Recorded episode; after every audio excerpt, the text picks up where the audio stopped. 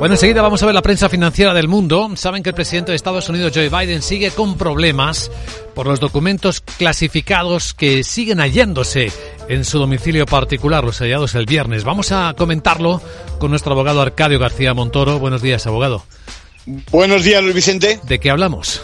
Pues de que la historia se repite, documentos secretos, notas manuscritas aparecen donde no debieran en esta ocasión pertenecen a la época en la que el actual presidente fue senador y vicepresidente.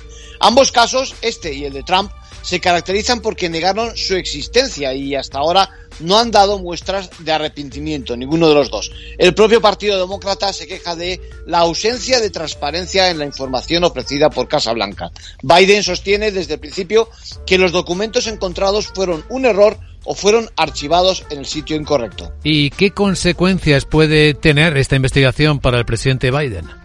Pues aunque los hechos eh, podrían ser clasificados como una negligencia grave, seguramente tendremos que esperar al término de su mandato para ver los cargos. Lo habitual será que veamos una maniobra de desprestigio por parte de la oposición al estilo de la que se ciñe sobre Trump en circunstancias parecidas. Cosa distinta es lo que pueda pasar a quienes colaboraron transportando los documentos. Aparte, en el punto de mira está la responsabilidad del fiscal general nombrando al mismo investigador para las dos causas, cuando ya entonces conocía que podía abrirse otra contra Biden, porque ya conocía de la existencia de estos documentos fuera de lugar. En conclusión.